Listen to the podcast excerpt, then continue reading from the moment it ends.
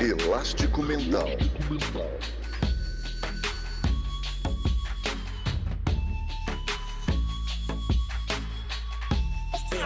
Elástico Mental. Olá, seja bem-vindo a mais um episódio do Elástico Mental, o podcast de cultura da família Café Belgrado. E eu, Guilherme Tadeu, hoje não estou com o Lucas Nepomuceno. É, essa aí você não esperava, né? Mas estou muitíssimo bem acompanhado, com uma lenda já aí da podosfera nacional, Leandro Yamin, o craque. Tudo bem, Leandro? Tudo bem, Guilherme. É, a culpa do Lucas não estar entre nós é toda minha, porque sou o chamado atrasildo, né? A gente marcou um horário, a minha secretária, Concheta, entrou em contato com vocês, marcou direitinho o horário, não soube cumprir, é, não estou sabendo cumprir nada na quarentena, essa aqui é a verdade. Tenho é, feito turnos de sono absolutamente aleatórios, como das 11 da manhã às 3 da tarde, depois das 9 da noite à 1 da manhã. Acordar 1 da manhã sem ter nem o, o, o Intercine, né? É, quando tinha aquele programa na Globo de. Era Intercine, né? Que chamava, que você votava em qual filme é você queria assistir no dia seguinte.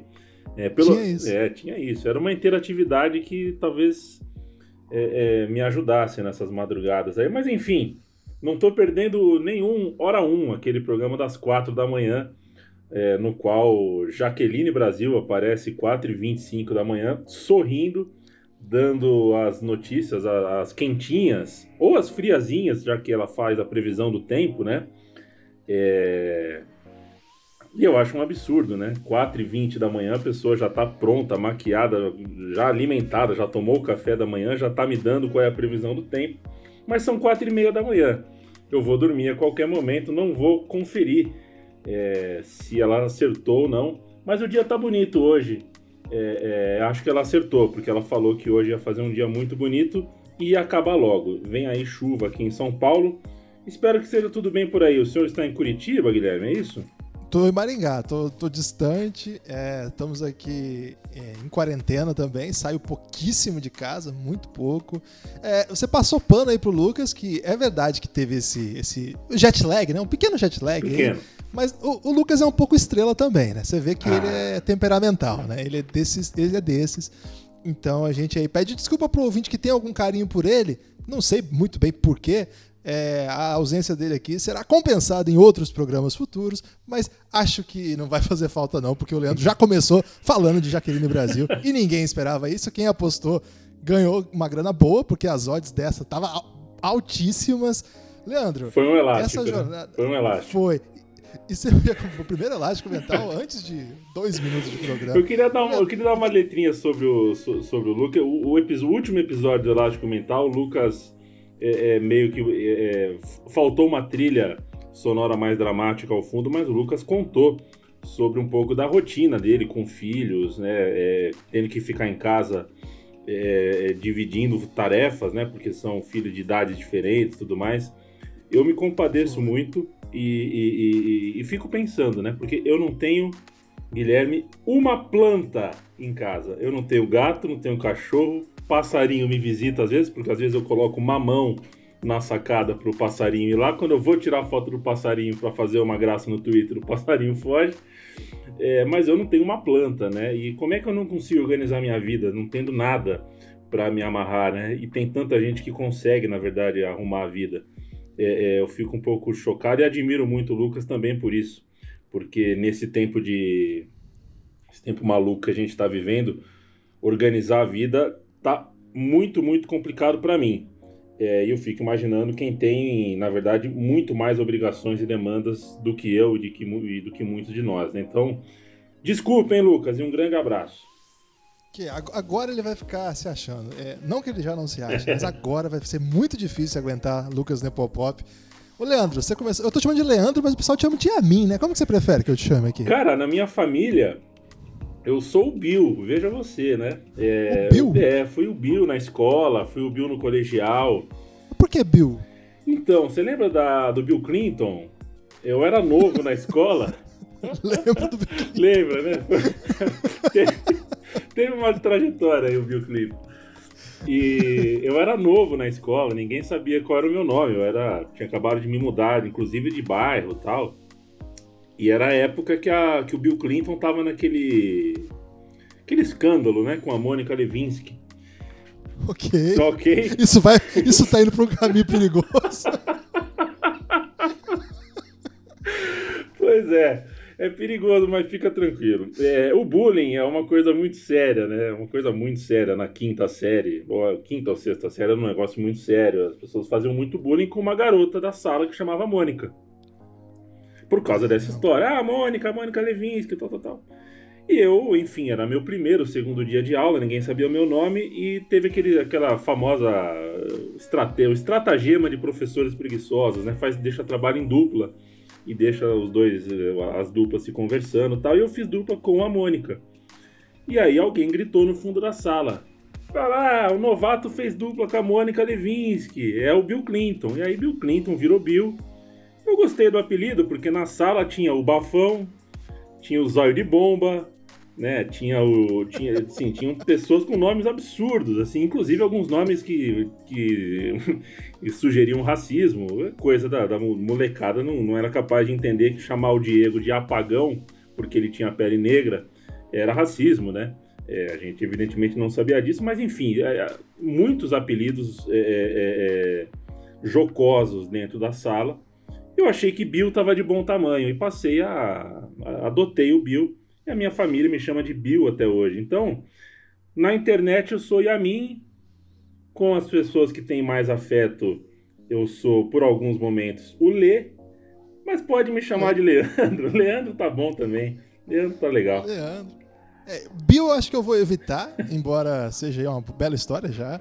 É, acho que eu vou de Amin, então, Vamos de agora em tá diante. bom. aqui. Acho Você que que manda. fica aí mais é, profissional, vamos dizer assim. Ô Yamin, a gente conversou aqui contando uma história, você falou aí já de um tempo em que a interatividade era um pouco mais pueril, assim, né? Era mais. Você ligava lá e escolhia um filme. Hoje a interatividade é um negócio de dar medo. Eu, eu morro de medo disso. Como é que é pra você lidar com isso, assim? Não tem como a gente que é do podcast, você aí da Central 3, tem um milhão de podcasts e muitos projetos que precisam da internet para divulgação, então você tem que estar nas redes sociais. Ao mesmo tempo, é um monstrão, né? É, é complicado, né? Como é, como é que é pra você isso aí? É, antes de te responder, deixa eu só fazer um, um, um aviso aqui. Se por acaso tá vazando algum som de dinossauro, não estranha. Quer dizer, é, é estranho, claro, se estiver vazando, mas é que eu. eu, É. eu- Aqui a gente tá gravando em não sei quantos antes de Cristo. Eu moro no andar 13 e o meu vizinho aqui, acho que, acho que é do andar 14. Eu tô, tô até falando baixo aqui porque por respeito, né? Não sei, instalou um Dolby, Dolby Surround, alguma coisa aqui, um home theater que tava assistindo Jurassic Park. É, Errado ele não tá. errado não tá. assim, Inclusive, parabéns por a essa altura do campeonato assistir Jurassic Park. Mas tá num volume realmente alto. E quando o Tiranossauro Rex fica bravo, o engajamento dele invade a minha sala. Espero que não invada o áudio deste é, podcast. Quanto à interatividade, Guilherme, é, eu nunca lidei bem com a coisa da notificação no celular, com a coisa da demanda. É, você sabe muito bem que eu sou muito voltado para o futebol, né? Um, um dos objetos de estudo mais profundos meu é o futebol.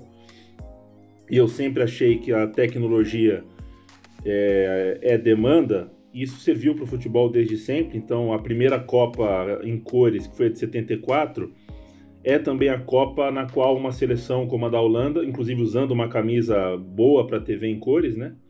É, laranja, é, apresentou um, um jeito de jogar, um esquema tático que se pretendia revolucionário. Eu acho que isso tem um, seu, tem um componente de demanda tecnológica nas ideias praticadas pelos homens ali em campo, entendeu? É, e acho que isso desde sempre acontece. O futebol com 18 câmeras, com 30 câmeras, com HD, slow motion, é, é, faz com que o comportamento do jogador, do juiz, é, com a disciplina do jogo, com a, com a interação entre as pessoas, a interação de disciplina, ou seja, a cusparada que 30, 40 anos atrás era uma coisa, hoje é outra, o empurrão é outra coisa, a cotovelada é outra coisa. Então, é, é, é, de alguma forma, a tecnologia sempre é, é, coloca uh, alguns limites para a gente, coloca as linhas, demarca o chão e a gente respeita, a gente obedece na maioria das vezes, ou quase na totalidade das vezes, esse, essas demandas é, tecnológicas. Se eu lido bem com isso, não lido. Se eu penso no dia que eu sair da Central 3, ou que a Central 3 virar outra coisa, ou que eu precisar fazer um outro trabalho, se eu prefiro um trabalho que eu não precise estar com o WhatsApp ligado quase o tempo inteiro, que eu precise participar menos de notificações, olhar menos números, olhar menos perfis de quem ouve tal programa, por que ouve, da onde vem, que tipo de interação funciona, que tipo de interação não funciona. Nossa, gostaria muito de um dia voltar para isso, porque são sete anos e meio hoje de Central 3 e são sete anos e meio que eu fico estudando qual é, afinal de contas, o milagre da interatividade, né? Aonde que está o, o, o, o, diferencial entre o não gostei e o gostei, que muitas vezes é muito pouca coisa. Muitas vezes é, uma, é, um, é, um, é um jeito de falar, é uma risada, é uma coisa que conquista ou que causa antipatia. É, agora eu não sei como é que, como é que você enxerga também, Guilherme, eu queria ouvir de você. É, é, o, o, quantas vezes a gente, na, na, na, na fome, na, na noia de, de, de, compreender qual é o tamanho da tecnologia, qual é o tamanho da demanda que a tecnologia impõe para a gente, a gente acaba perdendo o que é, na verdade, o fundamental da coisa, né? A gente fica com o maxilar duro, com o ombro duro, com a voz tensa é, e com às vezes com a letra tensa também, tentando fazer o perfil que a gente supõe, o que a gente presume que as pessoas querem querem consumir. E de repente a pessoa quer consumir só a gente mesmo, né? Que, que às vezes as pessoas gostam da gente de graça, gostam da gente o mais natural possível. É, é interessante isso. É uma coisa que eu que sempre me, me debati muito também. É, logo que comecei a mexer com isso de internet, acho que foi lá por 2002, 2003, é, eu comecei pelo basquete, né? E ali fiquei por muito, muito tempo e ainda estou. É, então era assim um nicho muito estreito e que não, não tinha assim muito não tinha muita perspectiva de crescimento de fato. Tem um crescimento, mas é um crescimento ali que tem seu limite, né? Tem sua barreira. Acho que agora só, com a gente saindo um pouco do Café Belgrado, a gente fez o Elástico Mental, agora está ampliando um pouquinho o pingado nesse período, para ver como é que vai ser também. Que pela primeira vez eu até tentei ousar assim nessa trajetória. Eu tenho minha outra vida, que é onde eu, eu, eu não junto muito né, minha vida profissional com minha vida na internet, até que ela meio que se impõe. E aí eu tinha uma mentalidade que era meio até é, você assistiu aquele filme do Kevin Costner, que ele constrói um campo e os jogadores do passado vêm jogar beisebol? Você lembra desse filme? Não, eu não, o, não é, acompanhei. É, é, Campo dos é Field of Dreams, né? Campo dos Sonhos. E tinha uma frase nesse filme que, pensando bem, é, é, é uma frase que é meio pré-coach, né? Naquela época não tinha coach. Mas ele tinha uma vibe assim que era construa e eles virão. Que é uma coisa meio Olha, não tente seguir muito, assim, o que as coisas. Faça e eles virão. E os coaches adoram essa frase aí, né? Porque é uma coisa assim, você tem que construir o caminho para que as pessoas venham até você. Eu acho meio brega, mas acho que tem um ponto aí que dá pra, dá pra gente conversar que é assim. É, na real, se você tentar fazer uma coisa que você não é, é muito fácil que as pessoas descubram, né? Assim, as pessoas não são estúpidas. Assim, muitas pessoas são estúpidas. É só olhar o que está acontecendo no nosso são, país. São, Mas, definitivamente. Assim, as pessoas, apesar da estupidez generalizada, eu imagino que não é esse o público que a gente, que pensa mais ou menos parecido, vai querer ter algum tipo de contato. E eu acho que essas pessoas que a gente tem mais ou menos é, alguma familiaridade, elas sabem se você está sendo você mesmo, né? Sabem o que esperar de você. E não vão procurar em você outra coisa também. E eu acho que isso é uma coisa que você falou que é verdade. Às vezes, é, a gente tenta se pautar por alguns critérios que são. Ah, eu não digo nem objetivos, porque dá para ser objetivo e ainda ir em outra direção. Mas eu acho assim, alguns critérios que são mais ou menos impostos de fora para dentro, de gente que não tá na parada. E eu acho que aqui que é o centro, viu? É, às vezes quem tá dentro sabe melhor mesmo. Quem tá ali no dia a dia. É uma coisa estranha isso, né? A gente do Café Belgrado percebeu que os podcasts que a gente tem mais audiência não são os que a gente traz convidado de 100 mil seguidores, 500 mil seguidores, mas que eu e o Lucas ficamos lá conversando sobre, tipo, zoando o Phoenix Sun, sabe? Então, tem umas coisas que de fato faz, muito sentido a, partir disso que você falou aí. Agora, quando você faz o podcast, Leandro, já é tentando entender para onde que havia um caminho de subsistir na profissão? Ou foi numa aposta? Como é que você se meteu com isso, assim? Tá, é, é, é, eu vou explicar, mas antes fazer a pontuação que é, não só concordo com tudo, com, com, isso, com esse seu último raciocínio, como passo por isso com, por exemplo, o meu time de botão na Central 3. É um programa. É incrível esse podcast. É, é um programa que eu converso com o Paulo Júnior sobre história do futebol. O Paulo Júnior é um amigo meu de mais de uma década, de arquibancada de futebol. A gente joga futebol juntos. Então a gente tem um entrosamento muito grande. O entrosamento que vocês dois, que a dupla. perdão, hein? que a dupla é, do Belgrado tem, é, que você, é, que Guilherme e Lucas tem, é um entrosamento é, que também é muito gostoso de ouvir. Eu tô me sentindo aqui, é pena que o Lucas não tá aqui, porque o, o, o meu o meu oi seria isso. Eu tô interferindo numa coisa que eu gosto. Eu gosto de vocês dois conversando. Ponto. Né? Eu, quando, eu, quando eu passei a ouvir o Elástico Mental, é porque eu sou. Eu não, entendo muito de basquete. Eu adoro basquete, mas eu não entendo profundamente. Eu não acompanho as transações e tudo mais. Eu gosto de ver jogo. É, e vocês fizeram muita companhia para mim durante a Copa do Mundo, aquela Copa do Mundo que, pô, eu não achava ninguém para ver jogo de madrugada comigo e vocês foram a minha companhia em forma de podcast. Mas o Elástico Mental é, é isso, é vocês conversando e eu gosto do entrosamento de vocês. Quando eu e o Paulo Júnior fazemos um roteiro longo, horas pesquisando áudio, busca jornal velho, faz um roteiro parrudo para um programa que a gente está até com medo de ficar muito longo. E a gente faz o programa e quando um cara responde pra gente, meu, o que eu mais gostei do programa foi aquela hora que vocês falaram da Leroy Merlin, aquela hora que vocês zoaram a Riachuelo, aquela hora que vocês, pô, tiraram o sarro da Clarice Falcão, sabe? É, ou seja, a gente poderia se ofender, porque dá, dá trabalho fazer um roteiro, né? Dá trabalho estudar.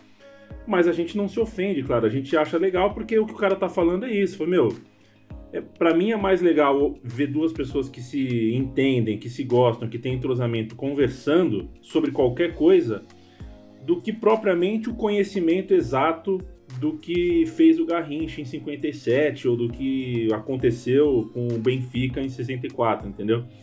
É, então a, acho que isso tem que ser valorizado e registrado que, pô, é, quando eu ouço vocês dois aqui no Elástico Mental, é, é, mais ou menos isso que eu sinto. Então me desculpa por estar interferindo. Eu, na hora que pingar esse programa no meu feed, eu vou ficar puto. eu vou ficar puto porque não tem a dupla que eu gosto de ouvir. Dito isso, é, não. Uh, te respondendo secamente, não. Uh, a gente, eu não pensei em nada é, do tipo, não fiz um estudo de campo quando a Central 3 passou a existir. A Central 3 é fruto de um encontro entre eu, jornalista, e o Chico, um advogado, em uma balada. Uma dessas baladas horrorosas de homens e mulheres héteros que cantam com aquelas bandas de cover horrorosas em um ambiente que emula um pub inglês, mas de pub não tem ah, nada. Não. Esses lugares horrorosos que tem aqui em São Paulo para uma zaração, enfim, é uma coisa horrorosa. É a gente estava ambos infelizes com, a, com as vidas. Eu trabalhava no saque de um site espanhol, então eu recebia reclamações do tipo: minha cadeira de praia é, chegou no meu endereço em Tenerife, só que eu estou em Vigo. E eu tinha que responder para essa pessoa em espanhol e entre outras coisas também em português, mas enfim. Era o saque de um site espanhol, uma coisa horrorosa, um site de vendas. É, e o, meu, o Chico, meu sócio, estava chateado também com o tipo de negócio que ele tratava. Tínhamos em comum o gosto por rádio, por rádio, não por não exatamente um plano de podcasts. E foi daí que a gente passou a pensar em fazer um estúdio. Ele tinha como investir, eu tinha como trabalhar. E foi aí que a gente deu o primeiro passo de montar no fundo de uma casa, né, no fundo da casa que na verdade era um escritório de arquitetura. é um negócio da esposa do Chico. A gente montou ali com parede de gesso, com um cachorro do vizinho latindo e invadindo o microfone, uma coisa sem, sem um verniz exatamente profissional, que a gente montou a partir de fevereiro de 2013 a Central 3. Tinha um terceiro elemento, por isso, inclusive, o nome 3, o número 3, né? Era eu, Chico e mais o MacGyver da tecnologia, o Lucas Jim, Lucas que é um, o cara é um MacGyver, o cara é um monstro assim da autodidata da tecnologia, um cara que entende tudo de rádio amador, de, enfim, é um maluco, maluco por tecnologia. Fez o estúdio pra gente, montou, ligou os cabos, tudo mais, e a partir daí eu passei a ser um autodidata da mesa de som, depois um autodidata da edição, é, falava com a voz bem baixinha, com, com muita timidez, e a Central 3 surgiu daí, começou daí.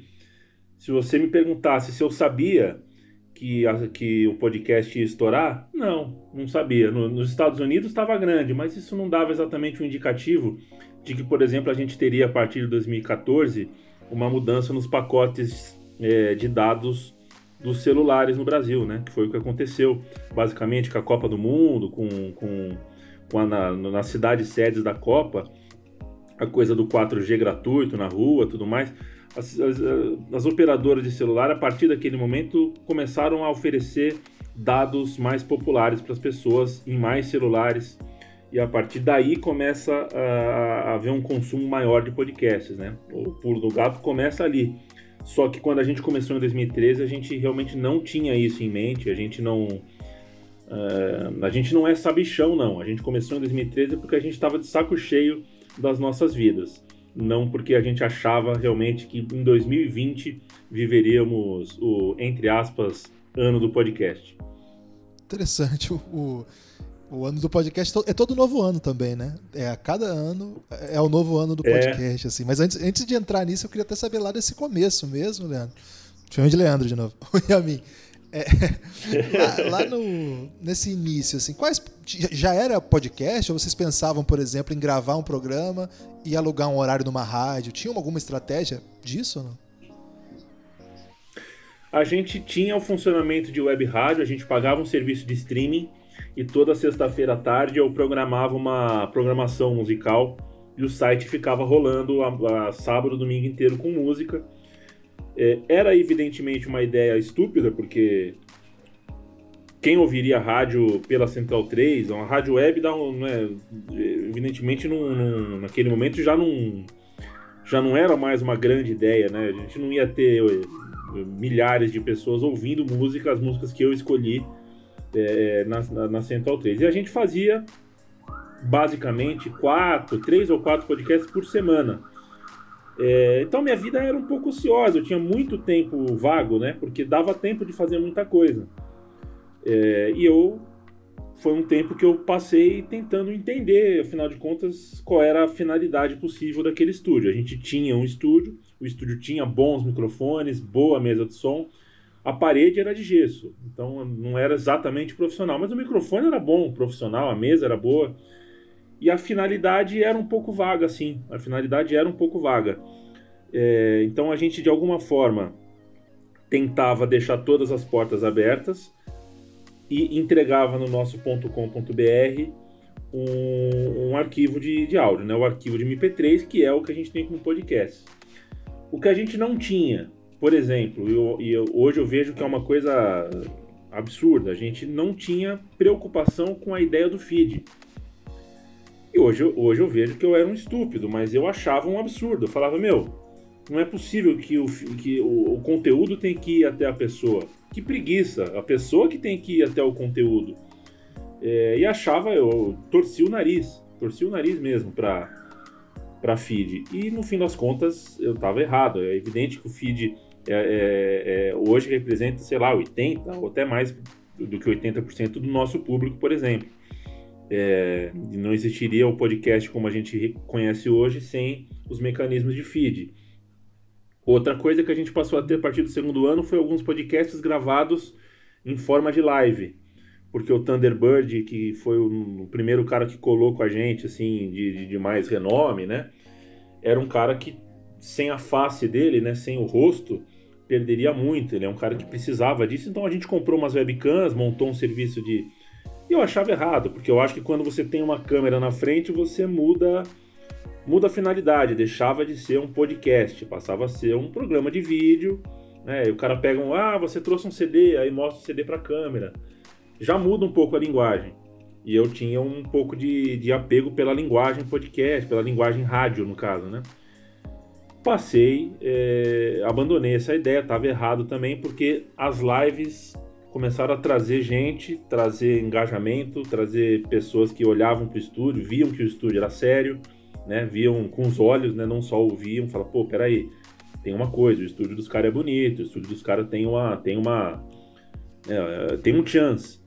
Então foi outra ideia que eu abandonei. Então, um monte de ideia errada que a gente teve, um monte de, de, de, de, de intuição que a gente apostou e depois é, most, é, se mostrou equivocada.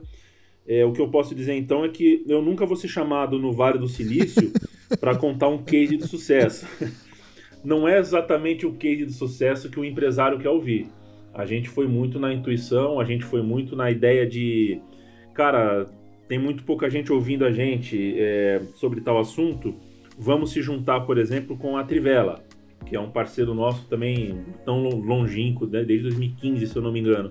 A troca nunca envolveu dinheiro. A Trivela vinha com conteúdo e com o nome, né? Com, ó, nós somos uma empresa há 15 anos no mercado e a gente está associando o nosso nome à Central 3. Para a gente, o nosso dinheiro era esse. Né? É, é alguém que, que fala, mostrava pro público que, pô, é, dou fé, ó, esses caras são. Esses caras são. É como se fosse o nosso selo, né? Um selo de verificação, assim. Quando o Thunderbird fala bem da gente, quando um site bem conceituado fala bem da gente. É, a gente só foi ver dinheiro mesmo é, bastante depois disso. Nesse, nesse início aí, você lembra os primeiros podcasts? Quais foram? O primeiro podcast que a gente gravou foi o, o Meu Time de Botão. Eu, inclusive, entrevistei. Ah, já era o meu time. Pois é. Que legal. Era uma ideia que já estava na cabeça. Eu entrevistei, inclusive, o Serginho Chulapa. A minha segunda entrevista foi com o Edu, que jogava no Santos do Pelé. É uma entrevista na qual eu deixei, deixei parecer. Na verdade, eu chamei ele assim mesmo, né? Não foi com todas essas palavras, mas eu chamei ele de gordo e de lento. É, eu não devia. eu só que eu queria dizer outra coisa, mas sabe como é, né? A falta de experiência, e, enfim. É, mas o nosso primeiro programa foi esse. A gente também fez o som das torcidas desde o começo. É, eram uns programas porque a gente achava que deveria. A gente ach... O nosso universo afetivo, meu do Chico, era muito futebol, né? Então a gente acabou começando fazendo muita coisa de futebol a partir do segundo ano, só que a gente passou a mudar um pouquinho essa, esse eixo. E a gente paga o preço até hoje. Por isso, não, o preço bom e ruim também, né? É bom a gente ser, ser enxergado de, de certa forma, mas tem muita gente que simplesmente não sabe que a Central 3 tem programa de educação, tem programa de política internacional, política nacional, tem programa de, de, de variados uh, temas eh, sociais, né? a gente tem programa, já teve programa falando sobre ditadura, programa falando sobre música brasileira, programa sobre cultura latina. Então, uma porrada de programa, mas tem muita gente que ainda, né, você chega na rua e para a pessoa e fala Central 3, a pessoa fala futebol. Porque, né, é a cara do Trajano, é a cara do Mauro César Pereira. É... Então, a gente convive com isso, em parte porque o nosso primeiro ano, primeiro ano e meio, foi praticamente falando só de futebol. O, o, o momento que vocês decidem ir para uma outra área foi qual? Foi, foi com o Thunderbird? O Thunderbird foi uma oportunidade, né? Aquela coisa de uma amiga que conhece um amigo que é amigão do Thunderbird. O Thunderbird querendo fazer alguma coisa. A gente ofereceu um, um, um cachê que nem era exatamente um pagamento a princípio para ele mas era um cachê, enfim, ele topou vir fazer um podcast com a gente. Gostou demais do, do formato e a gente se empolgou porque ele deu uma. Né, ele, ele deu uma musculatura pra gente. Mas eu, eu acredito que ele tenha sido o primeiro podcast não futebol, de fato. Eu acredito que tenha sido ele. Tô aqui tentando puxar na memória se teve um anterior. É, é, eu acho que é isso. A gente teve alguns programas iniciais que, assim, na verdade, davam 10, 10 pessoas. A gente tem um programa chamado Comilanças, Guilherme. A gente tirou do ar, tá? É, a gente tem um podcast chamado Comilanças. Que era uma, uma análise é, de restaurantes. Uma análise. Ah, fui no restaurante hoje, é o restaurante tal. Deu pra comer de graça ou não? não. Vai, não. Infelizmente. Não, porque o programa não era realmente assim. Eu sou, sou amigo de alguns dos apresentadores. É, dá para falar tete a tete, sem, sem, sem tabus. O programa era muito ruim, muito ruim. É, é, topetudo, assim, sabe? Não, porque o cardápio, não, porque o atendimento. Era um programa horroroso, a gente acaba nem contando. A gente fez programa ruim pra caramba é, nesse tempo todo aí, né? É, nem teria muito como evitar um, um, um, estúdio que faz tanto podcast. A gente acabou fazendo alguns bem ruins. A gente teve uma chance também de, de apostar no humor, o humor clássico, né? O humor com selo de humor, né? o humor de humoristas. É, não vou dessa vez não vou exatamente dizer qual era o programa. É, é um programa que até hoje ganha dinheiro aí com podcast, acabou fazendo muito sucesso no ramo dos podcasts. Mas no terceiro episódio com a Central 3, uh, ah, apelou para um sexismo é, absurdo, assim, nas piadas e tudo mais, e foi o começo do fim, bem remoto, assim, bem no começo. Serviu para a gente usar como guia, né? Falou, ó, futebol, esporte, a gente domina. Por dominar, a gente consegue é, garantir bom conteúdo. Se a gente vai pisar em outros campos e trazer outras pessoas e formar parcerias, isso tem que acontecer de forma muito muito responsável. Porque uma coisa é uma pessoa ser sexista na TV Record, né? Que tem um, aparato jurídico e uma, sei lá, é, um, é, um, é uma empresa é, né, de, de, de outro porte, é uma empresa que não se dissolve. A Central 3 se dissolveria se fosse ainda do tamanho que ela tinha, e até do tamanho que ela tem hoje, se ela acabar sendo associada pelo público à irresponsabilidade editorial, né? Então, de alguma forma, nossos erros também serviram para a gente tentar não ser classista, como era o Comilanças, nem abrir microfone para discursos sexistas que fatalmente esbarrariam na piada, piada de gordo, piada de anão, coisas que a gente nunca permitiu, sabe, que que fosse feita de maneira leviana na Central 3. Esse é um patrimônio nosso, são sete anos e meio, nunca deixamos passar nenhum tipo de, de, de escrotidão mas a gente correu vários riscos nessa época porque a gente precisava diversificar a nossa programação, mas não sabia exatamente como. É, hoje vocês contam assim com um nível de parceria altíssimo, né? Assim, o, a gente conhece já, você falou do Trivela, o xadrez verbal, né? Que acho que é um, uma referência para todo mundo que é do podcast e mais do que isso, né? Para todo mundo que acompanha noticiário político internacional, etc. Guilherme, Agora, oi. É, qual é a sua opinião sobre o tempo de duração do xadrez verbal? Quem gosta ouve, gosta, ouve, tudo, pô. Se você, fizer, se você fizer curtinho, a galera vai ficar brava. Acontece, né? Pois é, mas o poder de síntese é importante, não é? Depende. Depende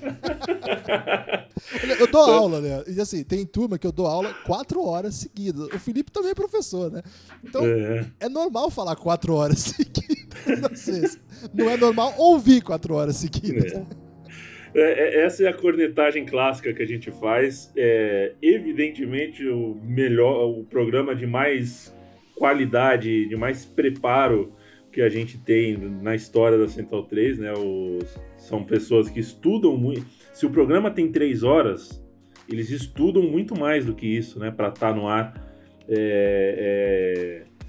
Mas é um programa muito longo, né? Eu reclamo, eu tiro sarro, porque eu às vezes não consigo ouvir. Eu gosto de ouvir, mas às vezes não consigo. Três horas tem me dá um pouco de zoeira.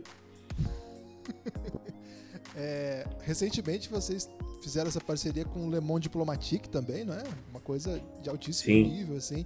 Além disso, uma série de nomes muito grandes. Você citou alguns já, né? Trajano, Mauro César, tem o Simas também, é, Lúcio de Castro, Gabriela Moreira e muita, muita gente ainda que a gente nem falou aqui. Como é que é, Leandro? Como é que é assim? Você é alternativo, é um, não, é uma, não é uma produção de mainstream, como você acabou de falar mesmo, comparando com a Record aí, mas ao mesmo tempo não é. Você trabalha com profissionais muito, muito consolidados. E você aí no meio disso tentando fazer o projeto continuar crescendo. Como é que é para você especificamente liderar esse movimento ao mesmo tempo que conseguir é, imprimir, vamos dizer assim, uma marca da Central 3 no meio de tanta gente assim? Guilherme, eu nunca imaginei é Posso te chamar de Guilherme? Ou vamos de Pode, pode. São Paulo o pessoal só usa uma sílaba só, né? Mas aqui pode ser Guilherme. É, aqui a gente, a gente não tem tempo a perder na locomotiva do Brasil.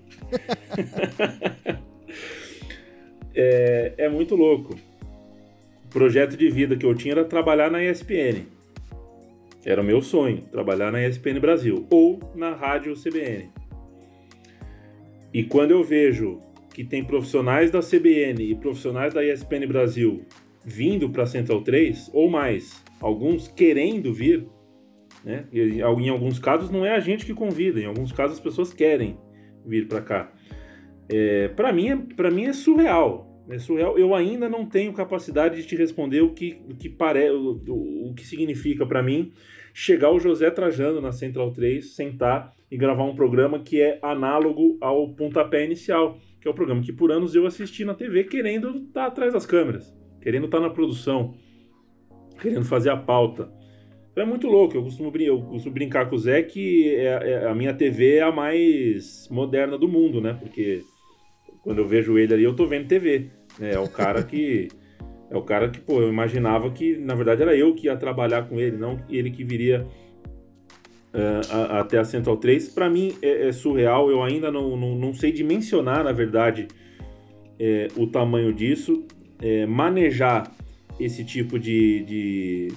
Sei lá, não sei se é um paradoxo, não sei exatamente. Tem uma ironia, tem uma contradição aí, né? Porque a gente é independente, a gente vende uma ideia de, de, de, de, produção, é, é de alguma forma mídia radical em alguns casos, né? em, em alguns dos nossos podcasts a gente é realmente uma mídia é, que faz mais do que independência, a gente é uma mídia alternativa e radical, é, só que a gente flerta, sem dúvida nenhuma, a gente flerta com um certo cânone, né? Tem um cânone aí. A, cara da MTV tá na Central 3, a cara da ESPN Brasil tá na Central 3. Exatamente. E como é que, como é que a gente maneja essa, essa aparente contradição né, entre as coisas? Eu já, já, já soube, já vi, já, já recebi piadas que já fui convidado algumas vezes para participar de programa na ESPN Brasil e tinha piada lá, tipo de, pô, fulano foi, fulano foi embora, fulano foi demitido, aí alguém faz a piada, pô, daqui a pouco tá na Central 3. Como se a Central 3 fosse, na verdade, porra, é, o cara morreu, aí em vez de chegar no paraíso, ele chega na Central 3. Na verdade, pô, sair da ESPN Brasil pra ir pra Central 3 deveria ser, na verdade, um passo atrás, vai, entre aspas, claro, sem, sem um juízo de valor mais apurado, assim. É, mas talvez isso fale muito sobre a nossa comunicação de hoje, né? Sobre o quanto, é, o quanto pressiona a cabeça das pessoas estar tá num veículo grande, um veículo que mexe muito com número, um veículo que tem cifras muito, muito rígidas, um, que tem demandas é, é, muito complicadas no dia a dia, que tem muito ego, que tem muita competição no, no, no, dia a dia. Lá você não sabe exatamente quem é teu amigo e quem não é no camarim. É... Tem uma hora que o cara cansa e o cara, na verdade, acaba gostando do, do bicho grilo que é o Matias, do doidão que sou eu. Vai ver, a pessoa gosta, né? Eu sempre falo, o, o Trajano que eu conheço, o Trajano que eu conheci, que é o Trajano da Central 3, é absolutamente diferente do Trajano que todo mundo relata dentro da ESPN. É um outro Trajano. Eu já fiz algumas coisas horríveis com o Trajano. Já, já, já por exemplo, certa vez fui, inclusive me ressinto com isso, fui um pouquinho mal educado com ele uma vez, que ele queria colocar um áudio, só que ele não pediu antes, e era um áudio que eu precisava ouvir antes de colocar, porque eh, tinha uma questão política ali envolvida. É, e eu falei, puta, Zé, não vou pôr no ar. E falar isso pro Zé Trajano, para mim, é, o meu joelho tremia, minha, minha meu maxilar tremia. Não, não, era algo que eu, que eu sabia como fazer. E eu imaginava que o Zé ia ficar muito puto. E na verdade não ficou, e tantas cagadas que a gente já fez, já deu cagada com o áudio do Zé, a gente já atrasou o Zé em coisas ao vivo, é, já fez o, sabe, já fez o Zé pegar chuva sem, sem precisar por causa de um evento que a gente acabou dando, dando, dando errado.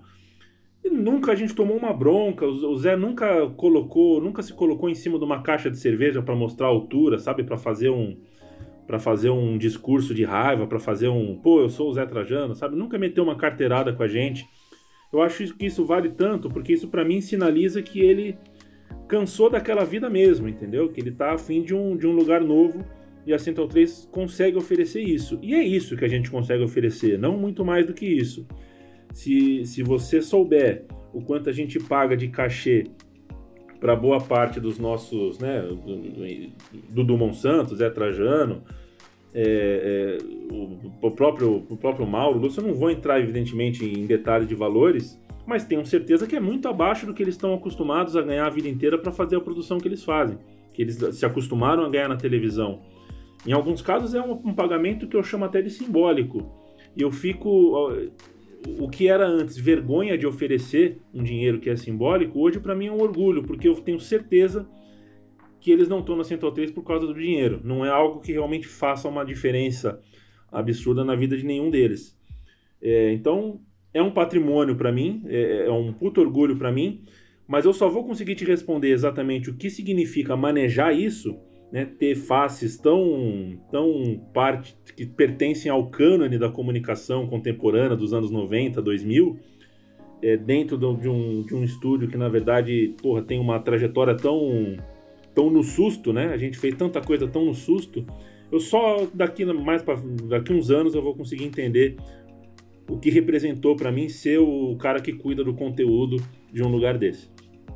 É, é admirável. É importante que você saiba, né, que o trabalho de vocês é muito, muito admirado por todo mundo da podosfera.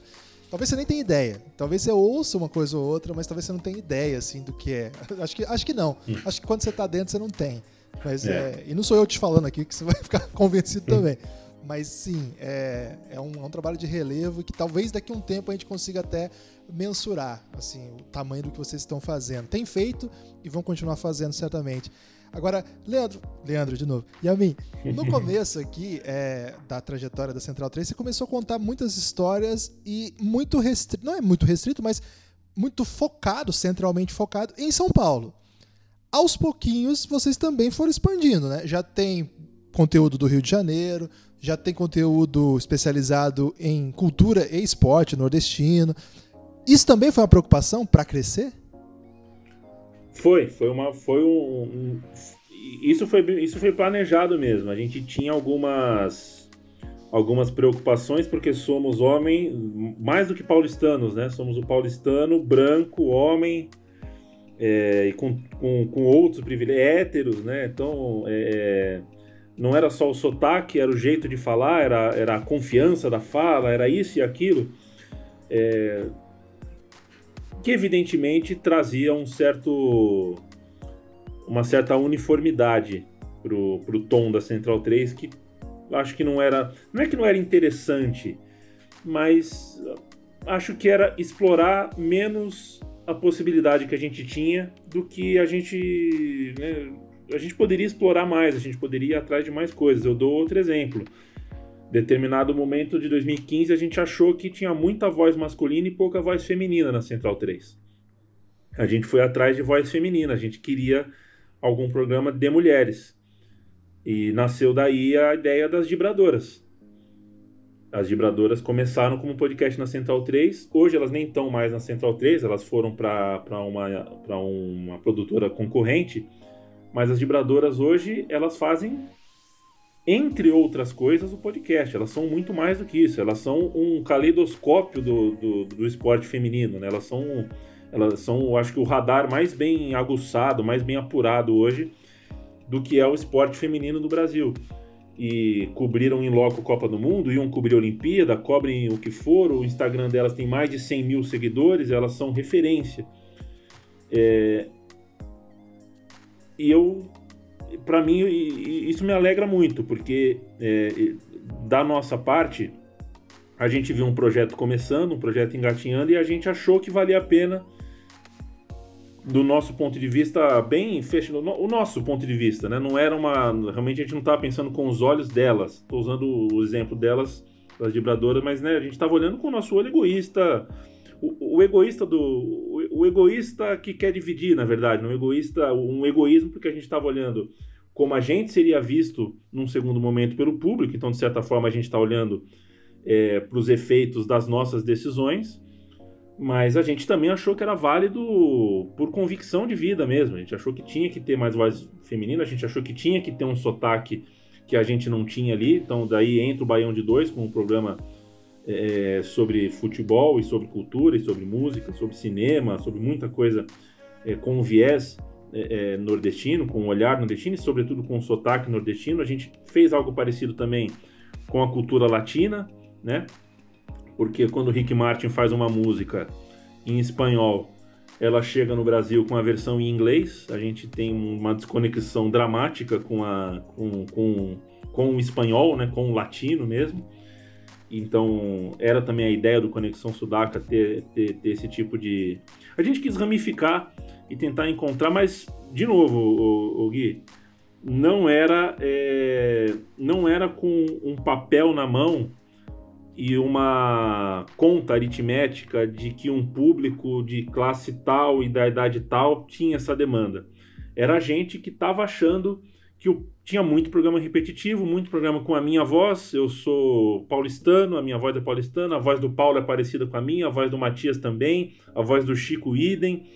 A gente precisava diversificar, senão ia ficar realmente parecendo é, é, a expressão não é ideal, mas ia ficar parecendo um brinquedo nosso, quando na verdade, se a gente queria se colocar como um lugar realmente independente, realmente com uma proposta, o microfone tinha que ser aberto para mais partes, para mais pessoas. Então, é...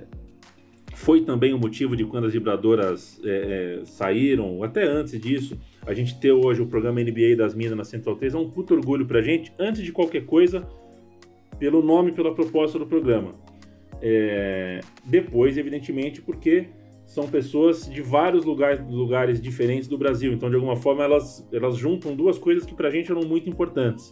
E em terceiro, porque entregam produto de qualidade, alto astral, responsabilidade no que fala. É, então, para a gente vale muito. E determinados programas, para a gente, programa, a gente tem programa de cinema brasileiro, por exemplo, nunca deu uma grande audiência, uma audiência que, que estourasse a boca do balão. Para a gente é importante, porque marca um ponto, marca uma coisa que a Central 3 acredita, marca uma coisa que a Central 3 gostaria de investir. E de alguma forma, quando pode, a gente fez uma série de vídeo tudo mais, a série Som das Torcidas em Vídeo, a gente gosta do, do, do tema, gosta do audiovisual. Então, para a gente, se der 10 pessoas ouvindo, não tem problema. Alguns programas a gente quer que existam. Outros programas a gente prefere que, que renda dinheiro, que renda número, mas isso não é uma regra com todos. Interessante, não, não tinha pensado nesse, nessa linha assim, né? Que como se você está dando é, a, a ideia do alternativo, o independente, também não pode ser um projeto de alguém, né, Leandro? Assim, não, não pode ser um. Exato. Não pode ser um plano de, de expansão empresarial, mas acho que é mais um plano de inclusão mesmo. Eu sinto muito isso, assim. Acho que dá para sentir uma espécie de, ainda que não seja exatamente um coletivo, acho que tem uma mentalidade de coletivo, assim, né? De, de organização editorial. Você pensa assim, né? Assim, de, por exemplo, é, em cruzar assim os, os, projetos. Eu sei que vocês fazem bastante isso, assim, mas tem essa intenção, tem essa integração como ideia, ou também é um pouco mais é, espontâneo, assim? Ah, alguém de um projeto chama o outro para ajudar a crescer, ou é uma estrutura de produção mesmo? Pô, gostei do cruzou projeto, hein? Porque você evitou, você evitou o inglês desnecessário do crossover. Caramba. É, né? Falhei então. Feliz. Sou um grande, sou um grande divulgador do inglês desnecessário. Falhou, mas tem o meu apoio na falha. é, é, Olha, a coisa do, do, cruzar projetos é um, é um dos nossos calcanhares de Aquiles. A gente tem alguns, tá? Tô falando aqui das, das partes boas, respondendo tuas perguntas com, com tudo que me dá orgulho, mas a gente tem alguns calcanhares de Aquiles. É... E não mas aí conseguir... você fala disso nas reuniões daí. Fala, fala calcanhar de é, Aquiles tá. aqui, né? É. E o, o, plural de calcanhar de Aquiles é calcanhares de Aquiles mesmo, né? Porque Aquiles é um só. E ele tem dois Calcanhar. calcanhares. É, exato. Calcanhares de Aquiles. É, porque a gente não tem, às vezes, muito fôlego sequer para editar com o carinho que merece determinados programas, né? Eu, a gente tem um, por exemplo, maravilhoso na era do garrafão. Eu tô aqui com ele aberto, um episódio novo com mais ou menos tem uns 11 áudios e umas 3 horas e meia de bruto aqui. Que os meninos gostam de, de falar bastante, ainda bem. é sobre o Last Dance, né? Eles falaram aí. Isso. Vai ficar demais esse episódio aí. Exato. O ideal seria é, eu gastar nesse, nessa edição 5 horas, 6 horas. É, mas nem sempre é possível, porque a gente faz muita coisa. Né? Se a gente tivesse um programa só, se a gente fosse assim, né, a Central 3 tem um programa, é uma coisa. Quando a gente tem 25, quando a gente tem 20, mais todas as outras coisas de rede social, comercial, contabilidade, biriri bororó, a gente acaba dando menos atenção para certos, certos pontos de edição, por exemplo. Você imagina então eu consegui fazer com que o Na Era do Garrafão converse com o nosso programa de rugby e de repente eles encontrem alguma coisa em comum que renda um programa tal. Ou que eu faça com que o Thunderbird converse com as meninas do NBA das Minas, porque uma vez o Thunder foi num, num jogo de basquete, foi mestre de cerimônia do não sei o que, entendeu? Uhum. A, gente ador, a gente adoraria é, é, ser o mediador desse tipo de cruzamento de projetos. Ao contrário, o que a gente já viveu algumas vezes foi de uma pessoa chegar na Central 3 para gravar um programa, tá lá gravando, terceira, quarta, quinta, sexta semana. Na sétima semana ela fala: Nossa, gosto muito do programa tal. E eu falo: Pô, é nosso. E a pessoa não sabia. Tipo, a pessoa, tá, a pessoa tá fazendo o programa na Central 3 é, e de repente não sabe. Tem gente tem muita gente que não sabe que, a, que o xadrez verbal é da Central 3, por exemplo porque assinou o feed no Spotify, por exemplo, e nunca se relacionou, sabe? Nunca foi a fundo para saber que a Central 3 tem uma programação, né? que, que tem uma missão, que tem isso, que tem aquilo. Então, isso acontece bastante. É, é, é uma, de alguma forma, um prejuízo para a gente, porque seria bem legal a gente ter o, né, é, o selo da Central 3 ser visível para todos os programas que produzem aqui. Pô, todo mundo saber que programa tal, que é o NBA das Minas ah, era Central 3. Trivela, tal, era Central 3. Mas ao mesmo tempo também ser colonizador de conteúdo é um pouco chato também, sabe? A gente não, nunca quer ser, eu não, é uma crítica direta, a gente não quer ser um wall, sabe? A gente não quer ser o, o, o, o a, a, home, a gente, a gente não quer ser o, o cabeçalho de todo o conteúdo dos outros, porque de alguma forma tem uma troca aí, né? uh, quando o Na Era do Garrafão produz pra gente, a gente não paga nada para eles, né? a gente não, a gente só diz muito obrigado. Então, de alguma forma, é também qual, qual é o direito que a gente tem tão grande de fazer questão de que todos os programas tenham uma imagem grande da Central 3, o link da Central 3, então, envelopar tudo de Central 3. Talvez nunca tenha sido esse o nosso acordo com os parceiros, sabe? A gente dá o estúdio em troca de bom conteúdo muitas vezes sem envolver dinheiro, muitas vezes é na conversa, sem papel, muitas vezes a gente discute como dividir uma, um merchandising. Só quando o merchandising chega, fala, chegou o merchandising, tem tantos mil reais aqui. Como que a gente vai dividir? Poderia dar uma briga um dia, né? O cara fala, não, eu quero 90%. A gente nunca precisou passar por isso, nunca passou por isso, porque a conversa foi sempre franca, foi sempre clara, a natureza do nosso dia a dia, da nossa dinâmica foi sempre clara para os outros. Isso serve para o bom, como eu estou dizendo aqui agora, as pessoas sempre entendem a nossa natureza, mas serve também para o ruim. Eu não consigo, eu simplesmente não consigo, nem eu, nem Matias, nem Chico, nem Gil, nenhum de nós consegue fazer com que os programas da Central 3, ou para te redimir, os talents da Central 3 se, é, é, é se juntem em uma cúpula só, né? É, é, façam realmente parte de uma comunidade. A gente não consegue fazer uma aldeia do, dos programas da Central 3. De alguma forma, é mais ou menos cada um, cada um na sua, infelizmente. Sobre especificamente é, esse, vamos dizer assim, esse essa profissionalização do podcast. É uma coisa que a gente até já conversou fora do ar, assim. Eu lembro que quando começaram não dá pra dizer assim, começaram intensamente, mas começaram de fato os investimentos no ramo de podcast de grandes produtoras, Globo, UOL. Eu te mandei uma mensagem meio assim, Leandro, chamei de Leandro lá, aqui eu chamaria de a mim. Já teria, teríamos tido esse, essa DR.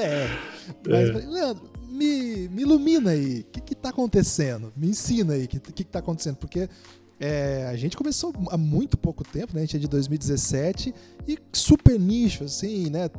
Basicamente ali no, no financiamento coletivo, com um ou outro patrocinador. E você, como nossa referência, assim, a gente trata muito com, com muito assim. Muita, muito respeito mesmo.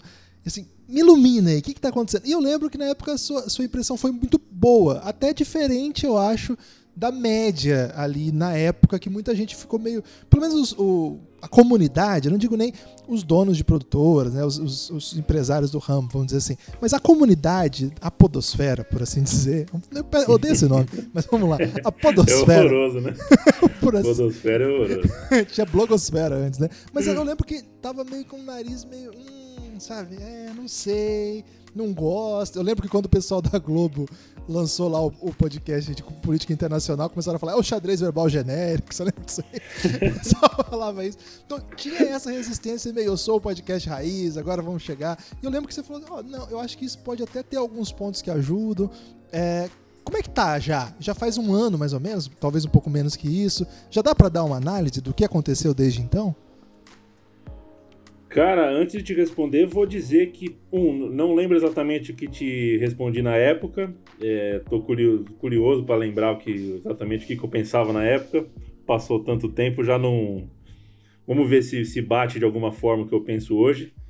Muitas vezes não bate, né? A gente muda muito de pensamento, ainda bem. É... Mas como que eu vou te responder isso? Eu, eu olha só, eu eu acredito Sabe quando você tem. Eu vou fazer uma comparação que não é muito boa, que não é muito simpática. É uma figura de linguagem um pouco ruim.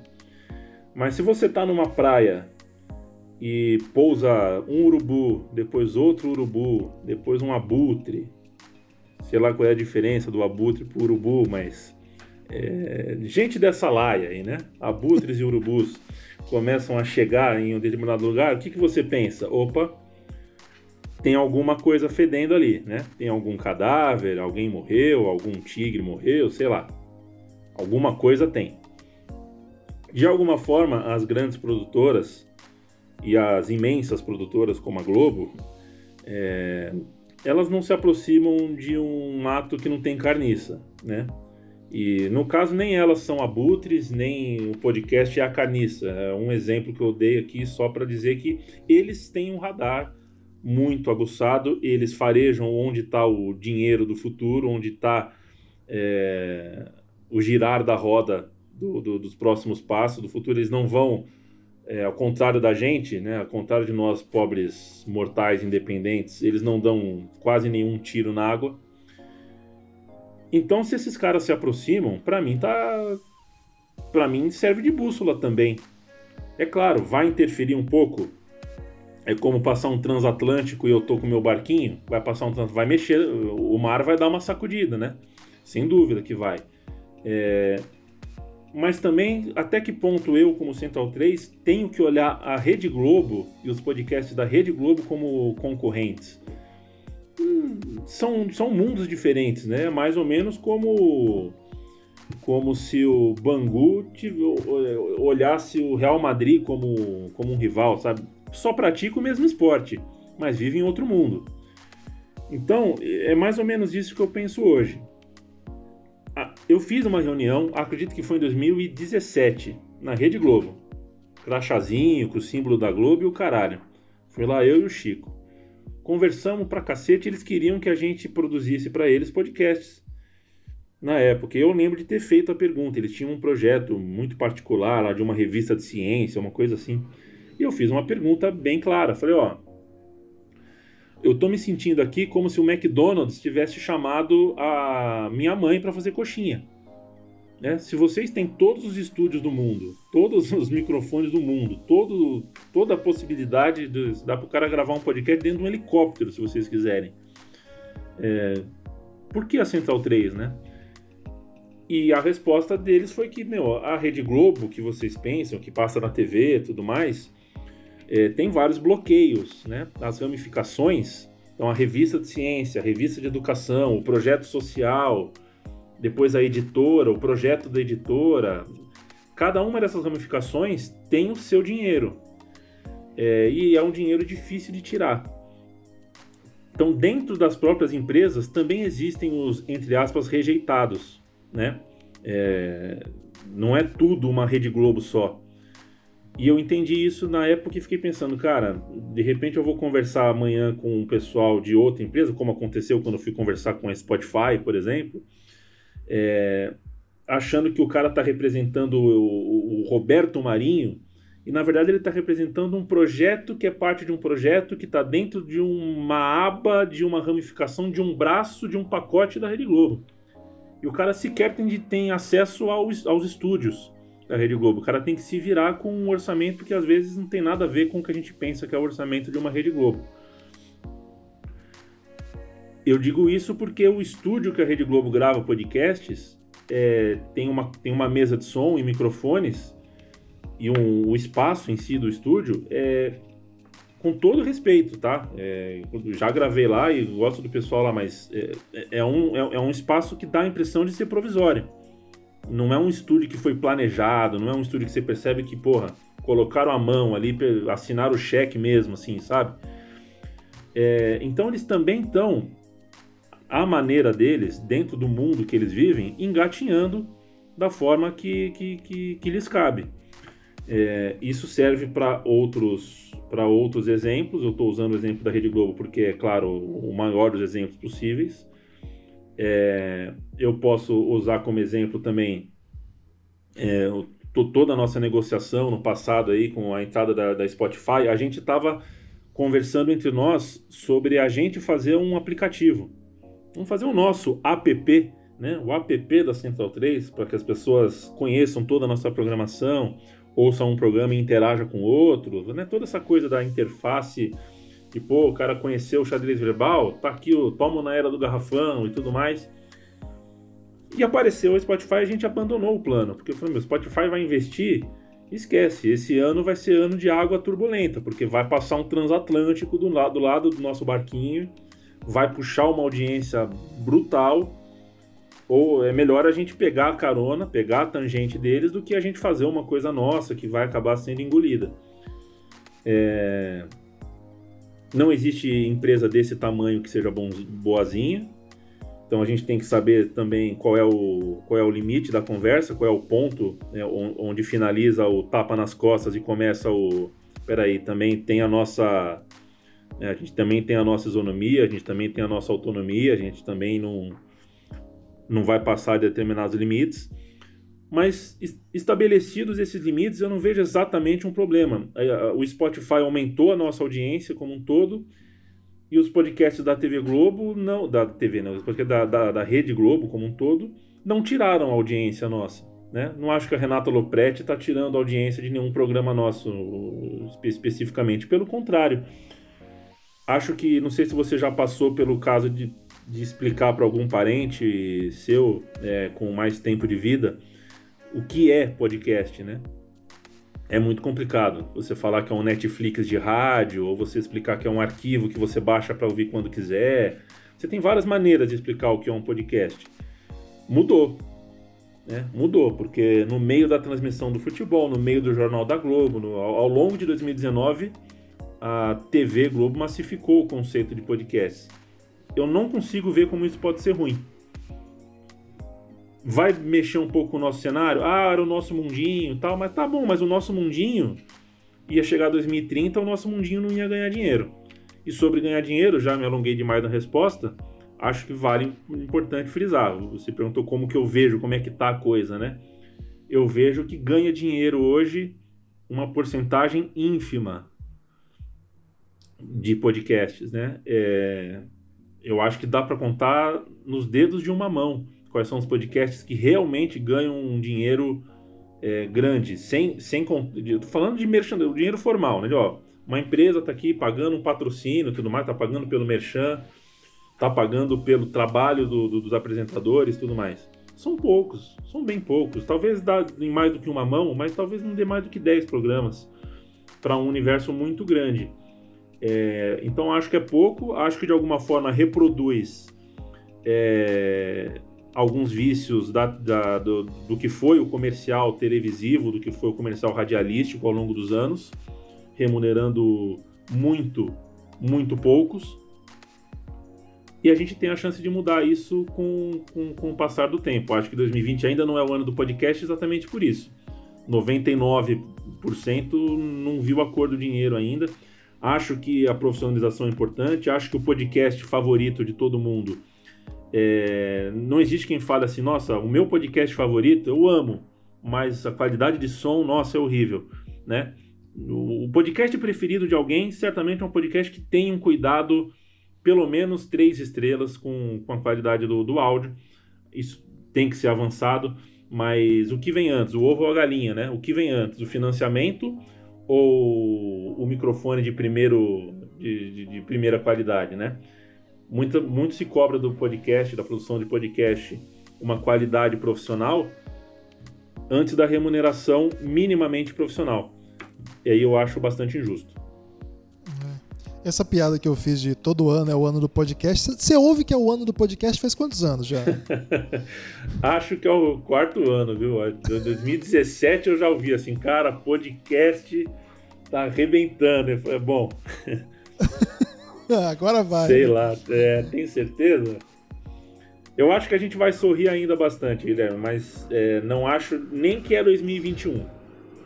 Acho que é um é. pouquinho mais para frente. Ah, e a, assim, a sua carreira no meio dessa, dessa. De tudo isso que você contou aqui pra gente, ela é restrita ao podcast? Ou você tem dado outros passos? Eu sei que você acabou de escrever o livro do Thunderbird, não foi? Sim, sou um dos autores, ao lado do Mauro Becking, pela editora Globo. Cara, eu gosto muito de escrever. Se eu pudesse escolher na vida, seria escrever. Você não, é, eu... você não, desculpa, você não acha que podcast é meio texto? Eu penso muito sobre isso. Sim, sim, sem dúvida nenhuma. Sem dúvida nenhuma.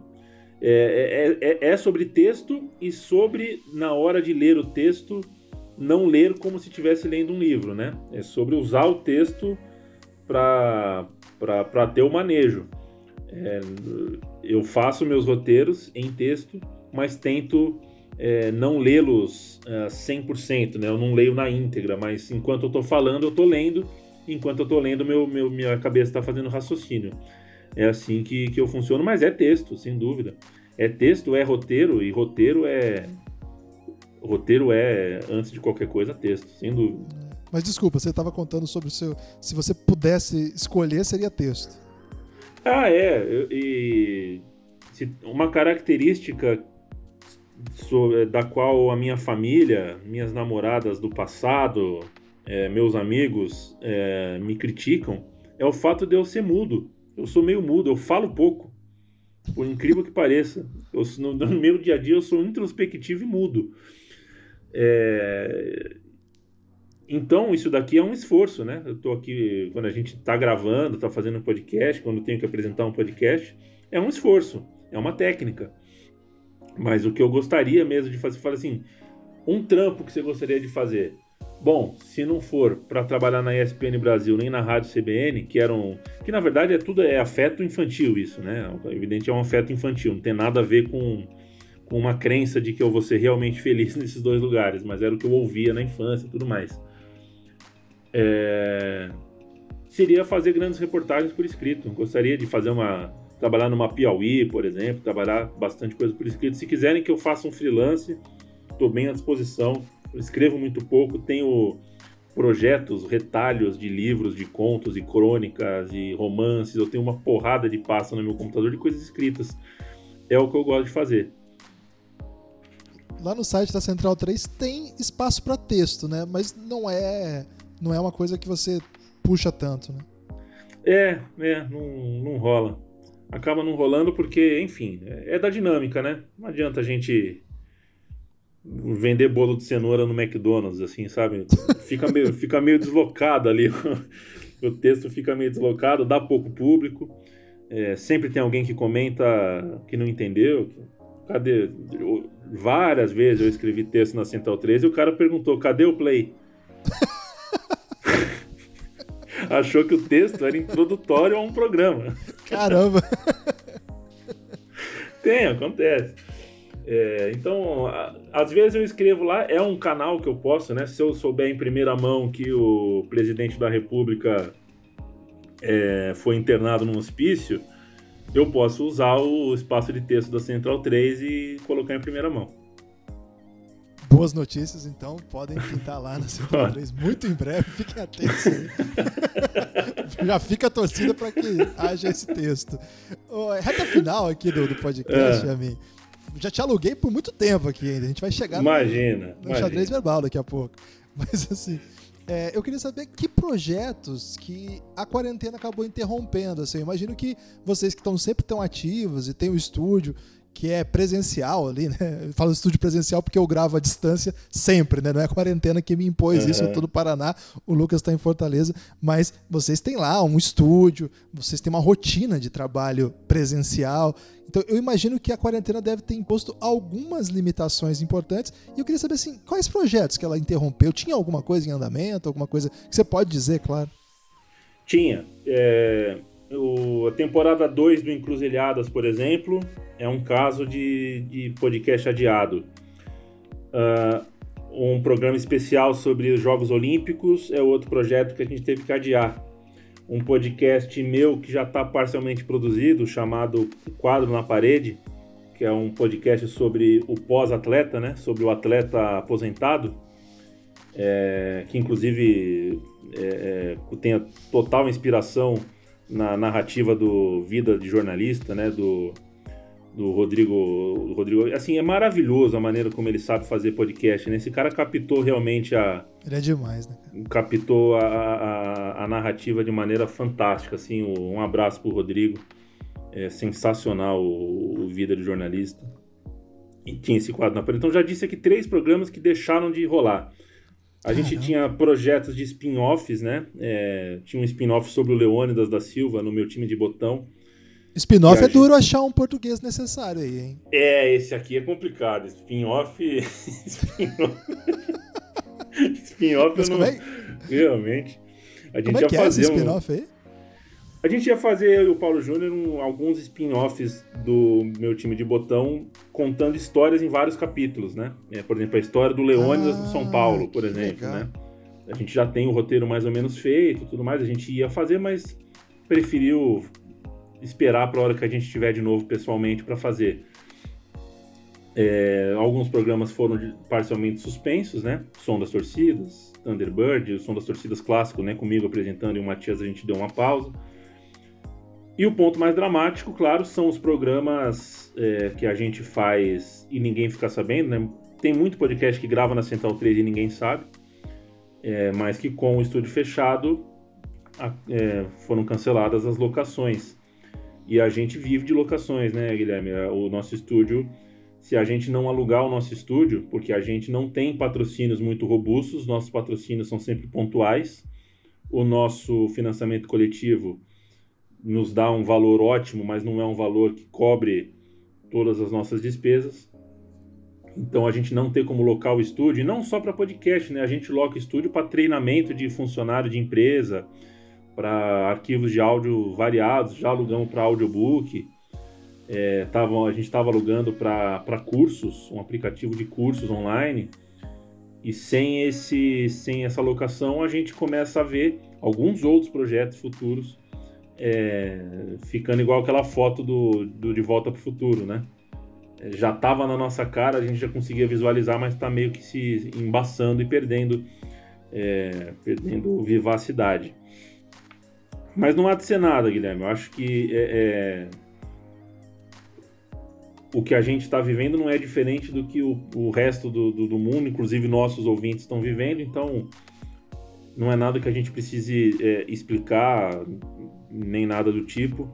A gente tem apenas o nosso medo porque o nosso servidor é um servidor, inclusive que a gente paga em dólar, né? E é um servidor que não. Para a gente entregar mais de. A gente tem mais de 500 mil downloads por mês Então, para a gente entregar isso de uma maneira é, que nunca que não caia nunca, né? Nossos há muito tempo nenhum programa nosso cai, nenhum nosso servidor cai. A gente não paga barato por isso. O nosso estúdio para ter sempre uma qualidade que é a qualidade que a gente promete, também não é barato. Então, os projetos que estão faltando são basicamente esses. Mas existem outras coisas aí que são efeitos colaterais dessa parada é claro que preocupa a gente. Eu, tô, eu acho que essa conversa que eu tô tendo com você, companheiro, é a conversa mais franca que eu já tive com um gravador ligado sobre a Central 3. Nunca é tive uma conversa tão franca assim. Então, acho que não poderia faltar eu dizer isso, né? É, apesar de tudo, de todo esse vulto, de tudo que todo mundo vê no ar, somos quatro, né? É, Chico e eu, Matias e Gil. E fazendo muita coisa. E sem sem nenhuma certeza de que a gente no mês que vem vai ter o patrocínio X, Y e Z. Às vezes tem só o X, não vem nem o Y nem o Z. Às vezes nem, nem o X chega. Às vezes é zero mesmo, né? A gente passa às vezes um mês com zero de, de, de propaganda. E aí a gente tem que ir atrás de alugar para qualquer empresa, empresa de material de construção que quer fazer uma brincadeira, sabe? É, a gente tem que às vezes se inventar, reinventar para fazer com que o estúdio tenha rotatividade, para que o estúdio gire, porque é a nossa fonte de renda. E a gente sem, né, o nosso mês tem 12 meses, mas é, o CLT é 13 meses, o pagamento do, do, do, do, do no caso eu sou sócio, né, mas é, eu também pego, é, tenho interesse em pegar 13 salários, porque no fim do ano quero fazer uma viagem, quero fazer alguma coisa, e o que sempre brinco é isso, Desde 2013 estamos nessa e eu ainda não troquei de sofá. né? É, a, a, minha vida, realmente não tenho nada do que reclamar. Nada do que reclamar. Mas eu ainda não troquei de sofá. Quero dizer com isso, é, enriquecer, realmente conseguir uma reserva, realmente uma vida sustentável. Não, a Central 3 continua entrando cada mês jogando um jogo sério, jogando é, sabendo que duas, três derrotas consecutivas é, pode desmoronar muita coisa. Pô, eu, eu, antes de qualquer coisa, eu tenho que agradecer a essa oportunidade mesmo, que não só tá aqui, porque pra gente, você sabe, é uma honra mesmo. E, cara, quando a gente ficou sabendo que você era nosso ouvinte, a gente falou: caramba, que resposta! e te trazer aqui. É, faz tempo que a gente queria. É, eu tava com um probleminha de agenda aí. Hoje foi o Lucas que não, não conseguiu coordenar, mas é, com, certeza a gente vai te convidar outras vezes. A gente tem bastante projeto aí para te convidar. Não são tantos quanto a Central 3, mas a gente tem bastante também para te trazer aqui. E, cara, acho que mais do que ter aceito o convite, a maneira, né, que você aceitou, você até falou a primeira a vez que você mais falou com franqueza, é, é de. É, tem só que agradecer mesmo e dizer que, poxa, o trabalho que vocês fazem e continuam fazendo e fizeram até agora é memorável, sim. Assim, acho que marca a época e, evidentemente, é só o começo, assim. Então, parabéns por tudo que você fez. Obrigado por estar aqui com a gente. E você tem direito a falar o que você quiser agora, porque é a última vez que você vai falar nesse programa. Então capricha. Eu, eu queria falar que passando a pandemia. Primeiro, agradecer você, agradecer vocês, pedir de novo desculpa por não, não ter conseguido bater o papo a três. É, agradecer pelas risadas que vocês me dão com o Elástico Mental, pela companhia que vocês fizeram na Copa do Mundo de basquete, me ajudou demais, pela companhia rotineira do Café Belgrado é, é um dos meus podcasts indispensáveis, é um dos podcasts que eu sempre ponho para ouvir. É, independente, e no caso do Elástico Mental, o Café Belgrado eu sempre sei do que se trata, mas no Elástico Mental, eu, eu sou um dos que nunca assistiu Modern Family, por exemplo, mas fiz é, questão de ouvir, fiz questão de ouvir o programa. Não, não tem problema que eu não entenda, porque eu acabo dando risada mesmo assim, porque eu dou risada da interação. Dou risada da, da, da dos dois, né? Dou risada da, da da intimidade, do entrosamento de vocês é, é muito bom. Eu gosto muito do Elástico Mental, gosto muito de todo o projeto, do esforço que vocês fazem para trazer produtos novos, para fazer coisas novas para quem apoia vocês. Eu acho, acho muito fera, muito legal. E acho que acabando a pandemia, eu esqueci o nome, hein? Como é que era o Lula Palusa do Belgradão? O Belgra Palusa, o Belgra Palusa. Belgra Palusa, eu acho. Pô, você hoje... foi convidado para esse, hein? Você é, teve algum então... problema? Qual que foi mesmo? Você machucou Cara, o coração dia... a sua ausência. É, no dia. Eu tive um contratempo no dia. Foi uma coisa. É. Eu tive um atraso no dia, assim. na- Não, foi maravilhoso. Que você falou assim, ó, porque tinha lá no gravação no Pinheiros e depois a gente ia num bar. E esse bar você conhecia. O Você velho mandou- rabo. E você Velho falou assim, ó, passei lá, hoje tá tudo. Falei, caramba, que legal, vou conhecer. E não rolou, cara, eu fiquei muito triste. É, foi, foi uma cagada. Foi- Nem lembro o que, que foi, mas era algo inadiável. É, infelizmente. É, mas já faço a pressão aqui para que exista a segunda edição. E o meu protesto é que a gente não falou sobre Dennis Rodman e Tiger King. É, eu Caramba, acho. Falha. Aliás, universos bem próximos os dois aí. Eu não. Então, eu olho o Dennis Rodman, eu, eu só consigo enxergá-lo dentro do, do universo do Tiger King. Ele tá em algum lugar ali que a gente não viu. Ele tem um easter egg, ó lá, ó, o inglês necessário, né? Tem o Dennis Rodman no Tiger King, não é possível. Só não foi encontrado ainda. É, eu acho que quando ele fugiu na final da NBA de 98, que ele fugiu dois dias, acho que ele, ele foi alimentar um tigre, é possível. Cara, é uma, uma antologia de pessoas insensatas, né? É muito bom, realmente. Pois é, e essa era a chance de falar de Tiger King, porque o Lucas ele fica me censurando pra todo mundo que eu falo. Assiste Tiger King. Ele assistiu, inclusive, e gostou, ele foi até o final. E agora ele fica falando mal de mim, porque ele sabe que é, ter desfrutado a experiência do Tiger King é uma coisa meio constrangedora. Porque de fato é, É. uma coisa meio assustadora mesmo. É mórbido, né? É, é, é- é estranho, né? Mas, cara, é impossível você parar de assistir quando você assiste Tiger King. E essa era a chance que a gente tinha, desperdiçamos, mas foi por um bom motivo, eu acho. E a gente pode fazer isso com o Lucas aqui, porque daí ele fica com mais raiva ainda. Sim, sim. É, eu eu não, não domino muitos assuntos, é, mas o Tiger King eu consigo falar. Do Tiger King rola. Do Tiger King certamente a gente vai, vai conseguir tirar uma onda. Eu fiquei eu realmente chocado. Eu, ando- eu fiquei andando pela casa, Guilherme. Falei, não é possível. Não é possível que a mina, a mina, a mina fez o crime perfeito. O marido, o marido sumiu. Pois é. O meu pai mandou um áudio, eu, eu falei pra ele assistir, né, o Tiger King. Aí meu pai me mandou um áudio assim: "É é esse aqui que é pra assistir mesmo? Porque eu não tô entendendo. É isso que eu tenho que assistir mesmo que você mandou? Ele tava incrédulo com a sugestão. Você tá bem, filho? Você quer me dizer alguma coisa? É uma sugestão impedível. Você que tá ouvindo aí, não assistiu ainda o Tiger King, assista, mas vá preparado pra uma experiência diferente. É, não é o que você tá nin- esperando. Ninguém vai tomar nenhuma atitude é, aprovável. Não, não tem Todos heróis. fazem- todos fazem merda o tempo inteiro. É, depois de Chaves, Kiko e Chiquinha é, com baldes de água, um jogando água no outro, fazendo cagada em cima de cagada, acho que é uma, a maior sucessão de, de, de absurdos que eu já vi na televisão. Fica aí então a- uma- um teaser, mais um inglês teaser, necessário aí, para a próxima aparição do Yamin aqui. A gente vai trazer ele para falar do Tiger King. Yamin, muito obrigado. Tamo junto Valeu aí você. que precisar. E a gente segue nessa. Forte abraço. Siga aí, compartilhe Elástico Mental nas redes sociais, Twitter, Instagram.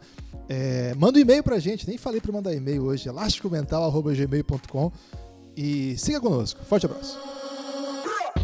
Elástico Mental.